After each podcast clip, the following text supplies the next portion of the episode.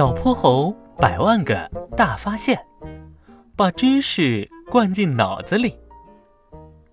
嗯嗯嗯，如果可以直接把知识灌进脑子里就好了。哼哼猪一边说，一边懒懒地靠在龙小白家的沙发上。四个小伙伴再次齐聚在龙小白家里，一起讨论玄教授说的星火少年的事情。哼哼猪。你如果是想一口吃成个胖子，那么你已经是个胖子了。哼哼猪听得出这是小泼猴在嘲讽他刚说的话，白了他一眼，继续喝自己的西瓜汁。嗯，其实也不是不可能。憨憨在一旁轻轻地说。其他三个人目光唰的一声扫向河马憨憨，憨憨略略低了一下头，努力组织了一下语言。每一个知识就是大脑神经元之间形成的一个通路，我们可以使用脑机接口技术，主动去创造这些通路，这就相当于把知识拷贝进了大脑里面。嗯嗯，真的吗？嗯，好想试试，然后我就再也不用背诵那些文章和公式了。哼哼猪面露喜色，一副人生从此解放的轻松神情。我爸爸就刚捣鼓出了一个，正准备找实验对象呢。我可以拿给你试用一下。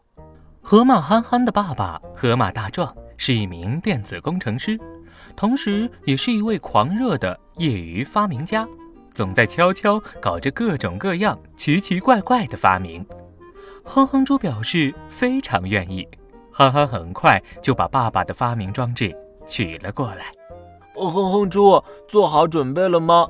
现在我要把一个知识拷贝进你的脑子了。它是一首诗，名字叫……嗯嗯，停，嗯停，嗯停！哼哼猪连忙打断了憨憨。嗯嗯，请不要让我知道这个知识是什么。按道理，它待会儿会从我脑子里自己冒出来。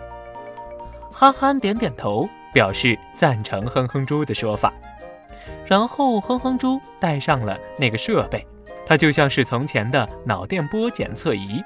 憨憨输入了那首叫《雁门太守行》的唐诗，然后启动了设备，设备上的工作指示灯闪烁了几下，屏幕显示操作已完成。哦哼哼，根据设备显示，那首唐诗已经在你脑子了，你想得起来吗？哼哼猪眼睛偏向一侧，猛一看，像是在偷听什么。其实他是要在自己脑子里搜寻新知识。几分钟之后，他沮丧地摇了摇头：“没有，我什么也想不到。”憨憨，你确定你把知识拷贝进我的脑子了吗？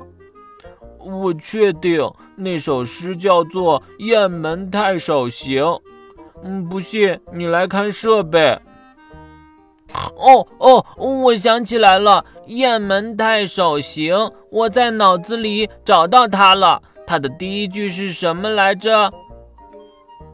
黑云压城城欲摧。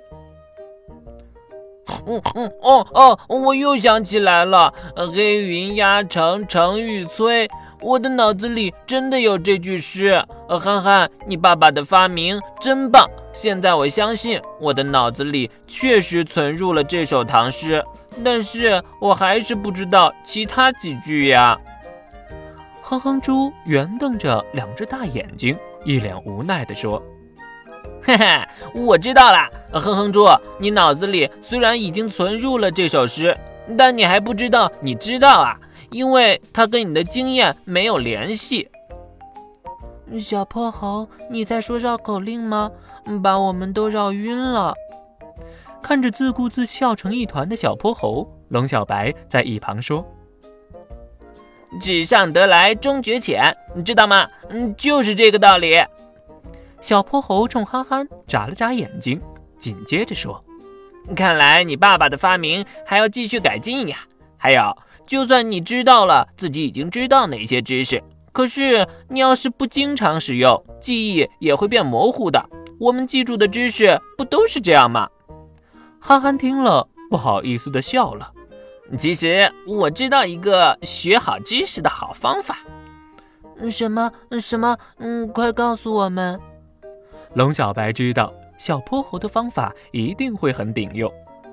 我的方法呀，就是你要去做一件特别想做的事，当中就会有很多新知识要学习。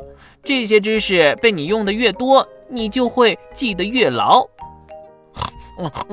我明白了，我要去学习生煎包知识了。我想开一家包子店。哼哼猪嘟嘟囔囔地说完，大家一起哈哈哈哈笑了。小朋友们，小泼猴的故事还在继续，请听下集。